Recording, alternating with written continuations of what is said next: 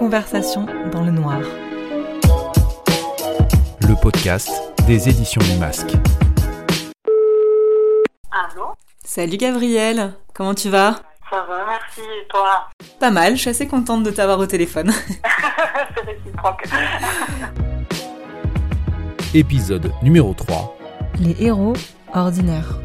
avec l'éditrice Violaine Chivot et la romancière Gabrielle Massat. T'es confiné où toi? Parce que j'aime bien euh, imaginer la personne au bout du fil, enfin dans un décor, euh, surtout en ce moment. Alors moi, je suis confinée chez moi, c'est-à-dire dans une petite maison en pierre perdue au milieu des bois euh, au nord-est de Toulouse. Donc en fait, à part des chevreuils et des faucons, je vois pas grand.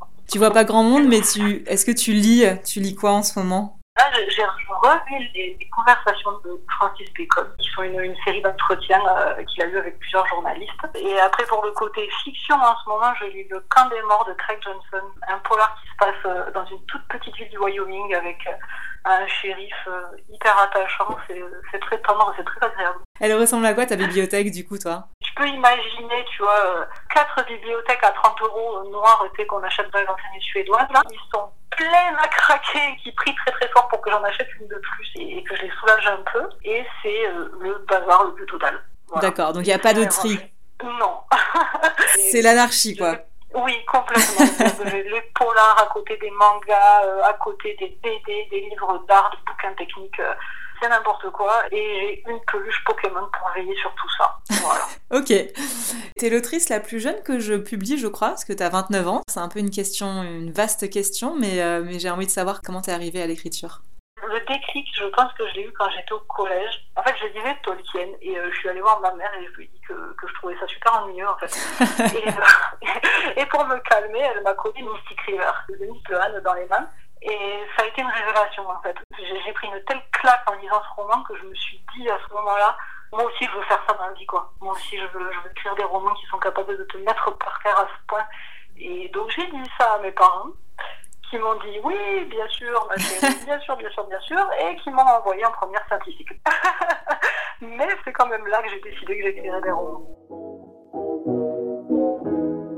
Le roman que tu viens de publier euh, au Masque euh, début mars, Le goût du rouge à lèvres de ma mère, raconte la quête d'un jeune homme aveugle euh, qui a grandi dans un milieu pas très catholique, celui de la pègre américaine, et qui est complètement obsédé par le meurtre de, sa mère. Comment elle t'est venue cette histoire? Mais en fait, je sais pas trop. Je, pense que ça a été une somme de, petites choses inconscientes qui se sont accumulées, des, des envies, des influences, des choses à dire qui ont fini par faire émerger un truc, parce qu'en fait, quand j'ai réalisé que je voulais écrire cette histoire, ça fait déjà longtemps que le personnage principal, il, me parlait, il me racontait des trucs, et puis un jour, euh, j'ai dit ok, on y va. Mais je me rappelle pas vraiment quel a été le déclencheur. Moi, en tant qu'éditrice, je suis toujours euh, hyper attentive à la première page d'un roman et à son efficacité. Euh, mais pour le tien, c'est carrément la première phrase qui m'a scotché. Donc j'ai envie de la citer. Alors, c'est Ma première cigarette avait le parfum des intestins qui se vident et le goût du rouge à lèvres de ma mère. Est-ce que c'est vraiment la première phrase que tu as écrite de ce roman ou euh, il y a eu euh, plusieurs tentatives avant que tu arrives à, celle-ci? Je réécris toujours mes débuts de roman 50 fois parce que euh, pour moi voilà la- les premières phrases d'un roman c'est hyper important parce que effectivement comme tu le dis il faut qu'elles captent l'attention du lecteur mais aussi parce que j'aime bien l'idée que les, les premières phrases d'un roman d'une façon ou d'une autre elles disent au lecteur écoute c'est là que je t'emmène est-ce que tu veux venir avec moi tu vois? Peut-être une, une question de style une question de, de symbole une question de propos peu importe mais une bonne première phrase, euh, d'une certaine manière, elle contient tout le roman. Donc, moi, je peux pas le concevoir avant d'avoir un texte un peu abouti. Je trouve que la promesse est tenue, euh, mais bon, évidemment, je ne peux que dire ça en tant qu'éditrice euh, de ce roman. Dans, dans ton roman Cyrus, alors je sais pas si on dit Cyrus ou Cyrus, comme ça se passe aux États-Unis. en fait, moi, je lui parle souvent dans ma tête et, euh, et souvent, je l'infantilise un peu, je l'engueule un peu, hein, s'appelle Cyrus.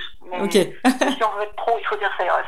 Donc Cyrus, le, le personnage principal, donc est aveugle, comme on l'évoquait juste avant. Tu m'as dit plusieurs fois que tu avais voulu construire un héros avec euh, un vrai handicap, pas un handicap qui sert euh, d'excuse pour l'intrigue. Qu'est-ce que tu voulais dire par là? Est-ce que tu peux développer un peu cette idée? C'est ce que j'appelle le syndrome d'Ardeville. C'est-à-dire que je, je trouve que la représentation du handicap dans la fiction, euh, surtout la cécité d'ailleurs, la plupart du temps, ça sert à rien. En fait, c'est vraiment un artifice qu'on colle sur le front du héros parce que c'est cool, mais souvent ça n'a aucun intérêt ni aucune conséquence. Et, et au moment de créer le, le personnage de Cyrus, j'en avais marre de ces héros dont le handicap est tout sauf un handicap. Donc typiquement, bah, Daredevil qui est tout sauf aveugle quand on regarde de plus près. Quoi. Et moi, j'avais envie de créer un héros qui soit vraiment handicapé, au sens où sa, sa cécité lui pose problème et, et influe sur sa capacité à atteindre son objectif, mais qui soit aussi totalement capable de porter son histoire. Et je voulais un personnage qui soit vraiment aveugle et qui soit vraiment un héros. Et plus que ça, je voulais un personnage dont le problème fondamental, en fait, c'est pas tant la cécité que la façon dont il la vit et la façon dont les autres la perçoivent. Et ouais, Cyrus, en fait, il parle surtout de ça, je crois. Il demande comment est-ce que c'est de, de, réussir à accepter ce genre de choses quand déjà les autres, ils l'acceptent pas. Vu que toi-même, t'es pas aveugle, comment t'as as réussi à te mettre à, à sa place euh J'ai commencé par beaucoup me documenter, forcément, et puis après, j'y suis allée à, à l'intuition, quand je me suis mis à la place euh, du personnage et j'ai essayé de comprendre comment lui il appréhendait le monde. Après voilà, je me suis pas mis beaucoup de pression non plus dans la mesure où je suis convaincue qu'il y a autant de façons de gérer la cécité qu'il y a d'aveugles. Et par contre voilà, une fois que j'ai eu écrit le roman, je l'ai fait relire d'abord par un ami à moi qui est aveugle pour euh, être sûr que j'avais pas raconté trop de, trop de bêtises quand même. Et après, j'ai fait relire à des voyants pour qu'ils me donnent leur point de vue, qu'ils me disent si pour eux il leur manquait des trucs ou si ça allait quoi. Toi, tu travailles avec euh, un cercle de lecteurs euh, qui te permettent euh, de te dire si ton texte euh, leur plaît, la version bêta. Oui, quand on est bien entouré, c'est quand même. Enfin, moi, en tout cas, je ne conçois pas de pouvoir écrire des bonnes histoires sans avoir ces lectures critiques là au fil de l'écriture quoi. Ton roman, il se déroule sur la côte ouest américaine, principalement euh, à San Francisco. Est-ce que c'est un hommage euh, à la littérature noire américaine et anglo-saxonne que je sais que tu, affectionnes beaucoup? Je crois que oui. En fait, j'aime euh, vraiment beaucoup, beaucoup la littérature noire américaine, mais pas que, oui, anglo-saxonne aussi. Et en tant qu'autrice, je crois que je dois beaucoup à, à ces auteurs-là, à Elroy, à Lehan, à Chandler. Et quand je me suis lancée dans la rédaction de ce roman, j'étais un petit poussin euh, plein d'envie. Je suis toujours un petit poussin, mais je ne voyais pas d'autres moyens de parler de mon affection pour ces romans qui m'ont bâti en fait que de placer mon histoire aux États-Unis. Alors je pense que maintenant j'ai mûri et, et, à refaire, je ferai peut-être pas la même chose. Et à l'époque, pour moi, c'était le seul moyen, c'était obligé de passer par là. Donc c'est un peu un hommage. Ouais. Et en même temps, tu as choisi San Francisco et pas euh, New York, Détroit. Euh, pourquoi San Francisco ouais, alors San Francisco, c'est euh, un peu particulier. C'est-à-dire que euh, c'est quelque chose d'encore plus intime, probablement. J'ai fait un passage par San Francisco quand, quand j'étais gamine. En fait, je garde de ce séjour à San Francisco une émotion hyper forte. Le, le genre d'émotion complètement démesurée que tu peux éprouver quand tu es gamin et qui te marque à vie sans vraiment de raison. Et comme Cyrus, le héros, a un attachement euh, viscéral et presque un peu infantile à San Francisco, parce que cette ville symbolise tout ce qu'il est né et qu'il a perdu. Et euh, j'ai vraiment eu l'impression que sur ce point-là, en fait, je pouvais le comprendre et je pouvais écrire cet attachement-là pour cette ville-là. Conversation dans le noir. Toi, dans la vie, t'es masseuse kinésithérapeute. T'as aussi un diplôme d'hypothérapie, si je me trompe pas. Donc, ça permet d'utiliser le cheval comme outil de rééducation, c'est ça hein? C'est ça. Et donc, toi, t'aides entre autres euh, des gens à, à, retrouver leur motricité ou à l'améliorer. Moi, je me suis dit, en fait, est-ce que ce rapport très sensuel au corps euh, t'a aidé euh, à écrire le roman du point de vue d'un aveugle, donc justement d'un héros qui doit se servir beaucoup du toucher? Alors, c'est une super question parce qu'en fait, j'avais jamais considéré les choses sous cet angle. Mais en fait, oui, probablement, parce que c'est clair que je passe ma vie à tripoter des gens pour, pour comprendre et pour soigner. Et euh, du coup, je pense que j'ai probablement un rapport au toucher qui est un peu plus euh, pragmatique peut-être que la plupart des gens. Et en ça, ça se rapproche peut-être de la façon dont Cyrus expérimente ce sens, lui, au quotidien. Mais là où ça me fait rebondir, et où ma casquette de kiné a, je crois qu'elle a vraiment nourri l'écriture du roman, c'est parce que j'appelle le, toucher thérapeutique. En tant que kiné, tu vois, euh, j'aime bien croire que j'ai un genre de super pouvoir. C'est-à-dire que j'ai des mains qui... Ah, non mais j'adore. J'ai des mains qui touchent des corps qui sont blessés, des corps douloureux. Et euh, je, je, touche des humains qui sont parfois très très fâchés avec leur corps. Et je me dis que mon but, c'est d'essayer de les réconcilier, ou en tout cas de, de leur trouver un terrain d'entente. Et j'y arrive pas forcément. Mais par contre, je suis très sensible à cette question-là du rapport à son propre corps et à, et à l'acceptation de soi. Mmh. Et le personnage de Cyrus, il symbolise assez bien cette problématique-là de rejet de soi, qui est limite tabou dans la société actuelle, où le bien-être est devenu une injonction, en fait, il faut être bien, il faut être performant, où il faut être beau, où il faut que tout aille bien. Puis il faut beaucoup, il faut aimer euh... son corps, absolument, une injonction... Euh bah, pesante. Ouais, qui peut être assez violente quand en fait, fondamentalement, on est fâché ouais.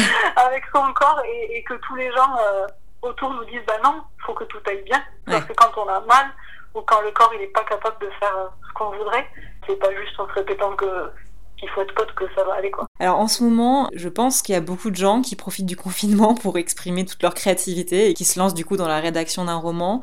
J'imagine que c'est pas facile euh, de donner des conseils comme ça parce qu'il y a beaucoup de méthodes d'écriture et que bon bah il n'y en a pas forcément une bonne. Mais est-ce que toi tu aurais des recommandations euh, à leur faire? La première, je crois que c'est euh, ayez quelque chose à dire. Mhm. Ça paraît très con, dit comme ça, mais je crois que c'est un bon début d'avoir quelque chose à dire quand on veut écrire. Un message quoi. C'est pas forcément un message au sens moral, Ah, ou alors une idée, quelque chose qui t'habite tellement qu'il faut que tu lises et il faut que tu l'exprimes. Voilà, une fois que tu sais ce que tu veux raconter, et ça c'est pas toujours évident, enfin, en tout cas chez moi c'est pas toujours évident, si ton but c'est d'arriver au bout du roman, mon conseil c'est n'attends pas l'inspiration quoi. Écris, écris régulièrement, même euh, même si tu doutes, même si tu as l'impression que c'est nul, euh, il faut avancer. Régulièrement, c'est euh, c'est tous les jours ou c'est quoi? C'est toutes les semaines? C'est Alors ça, je pense que c'est à chacun de trouver son rythme, mais par contre de pas se dire j'attends d'avoir l'inspiration divine qui me tombe dessus pour écrire parce que sinon ça te t'écrira jamais. Et de pas se dire j'attends d'avoir un truc parfait pour passer à la suite. Non. Toi, t'écris sur, euh, t'écris euh, directement sur ordinateur ou t'as des carnets, euh, t'écris à la main? Comment tu fais? Et ça dépend des périodes et ça dépend de la motivation. La plupart du temps, j'écris sur l'ordi. Et sur les périodes un peu à vide, en fait, où, ça veut pas, ça veut pas venir, prendre un carnet et écrire, je trouve que ça dédramatise un peu l'acte, parce que je sais pas pourquoi, en plus, mais c'est un fait. Donc j'ai 12 millions de carnets que j'utilise régulièrement. Voilà. Ça dépend des moments. Est-ce que t'as des rituels euh, ou des petits remèdes à, à l'anxiété dans cette période un peu particulière? Je pense que le, remède à l'anxiété par excellence, c'est euh, la méditation, ou en tout cas tous ces dérivés. J'aime bien pratiquer euh, la sophro, la relaxation, l'auto-hypnose, ces trucs-là. L'élément commun en fait à ces disciplines, c'est tout simple, c'est un truc que tout le monde peut mettre en application, c'est ce qu'on appelle la ventilation abdominale. C'est le fait de, quand tu respires, tu inspires en gonflant le ventre, et tu expires en rentrant le ventre assez lentement. Et à chaque mouvement respiratoire, en fait, tu te focalises sur tes sensations internes. Euh, tu essaies de ressentir les, les poumons qui se gonflent, le ventre qui se relâche, tu penses qu'à ça. Si tu as des pensées parasites qui arrivent, tu les écartes gentiment, tu te recentres sur ce que tu es en train de faire, c'est-à-dire juste respirer. Ça, en fait, c'est physiologique. Faire ce, ce type de respiration-là, c'est comme si tu appuyais euh, sur un bouton dans ton cerveau qui court-circuite le stress. Donc moi, je, qui suis un peu une angoissée de base, euh, je pratique ce genre de truc et ça marche très très bien. Est-ce que tu sais quelle est la première chose que tu feras euh, à la fin du confinement? Je crois que comme tout le monde à la fin du confinement, j'aimerais revoir mes proches et, et j'aimerais les enlacer en fait. Mais euh, tu vois, je suis pas sûre que qu'avec la distanciation sociale, euh, ce soit possible. Et du coup, ça me donne encore plus envie d'aller enlacer mes proches et puis même mes pas proches en fait. Juste euh, euh, toucher les gens, ça a du sens. On vient d'en parler. Et encore plus en ce moment où on ne peut pas et où on ne doit pas. Donc euh, je crois que si c'était possible, ouais, j'aimerais bien aller enlacer plein de gens. Avant de reprendre nos petites vies confinées, j'aimerais bien que tu nous lises un extrait de ton roman. Euh, le début, par exemple? Par exemple. Mais comme on a des petits problèmes de réseau, je crois que tu nous l'as enregistré. On l'écoute? Allez, alors c'est parti. Ma première cigarette avait le parfum des intestins qui se vident et le goût du rouge à lèvres de ma mère. L'allumer m'avait précipité dans le monde des adultes. D'un coup, sans prévenir, Bonjour jeune homme, à partir d'aujourd'hui on vous appelle monsieur. J'avais déjà essayé de grandir plus vite, avant ça. À 15 ans, je maîtrisais l'économie de marché, l'art délicat du coup de poing américain et les autres bases de mon futur métier. Mais la clope, cette sacro-sainte clope sussauter l'air de rien avait constitué le rite de passage. Je veux dire, j'avais vraiment eu l'impression, au moment de tirer ma première bouffée, qu'on ne me caresserait plus jamais les cheveux en m'appelant Cyrus chéri et en ajoutant Est-ce que tu as fait tes devoirs? Ce soir-là, j'étais rentrée tard. J'avais poussé la porte de notre appartement sur Mission Street, et la première chose que j'avais vue, c'était la cigarette abandonnée à côté du paquet, marquée sur le filtre par la trace sanguine de son rouge à lèvres. Ma mère m'avait toujours interdit de fumer. C'était d'ailleurs la seule transgression qu'elle m'ait jamais refusée. Elle trouvait drôle, ou formateur, que je triche à l'école, sauf en algèbre, que je découche à l'improviste tant qu'elle restait ma femme préférée, ou que je m'obstine dans l'erreur, surtout si je devais m'en mordre les doigts. Le tabac, en revanche, demeurait un genre de onzième plaie d'Égypte dans son esprit, un vice absolu qu'elle aurait tenu à distance en tartinant notre porte de sang, de tripes ou de polonium si nécessaire. Découvrir qu'elle s'y adonnait en mon absence m'avait donc agacé. J'avais allumé la cigarette et, planté au milieu de notre salon, réfléchi à la façon dont j'allais lui reprocher son inconséquence. Sérieux, maman, tu crains. Je croyais qu'on se faisait confiance. Comment veux-tu que je te respecte si. Ou alors, le registre sarcastique. Rappelle-moi, maman, qui de nous deux sacralise l'hygiène et cramerait toutes les plantations de tabac du monde si on lui donnait du napalm?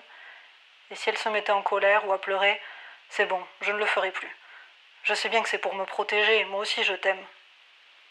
Un peu de cendre était tombé sur le carrelage.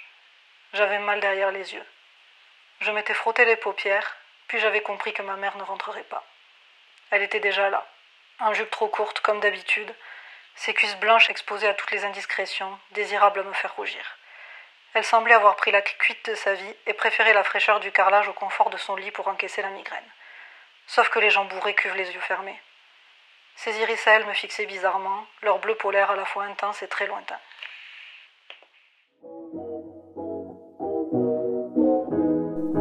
Waouh, merci. ça me fait toujours, euh, ça me fait toujours autant d'effet ces premières phrases. Bah merci beaucoup Gabriel pour cette conversation dans le noir et puis bonne soirée. Merci à toi. Je te souhaite une bonne soirée. Conversation dans le noir. Le podcast des éditions du Masque.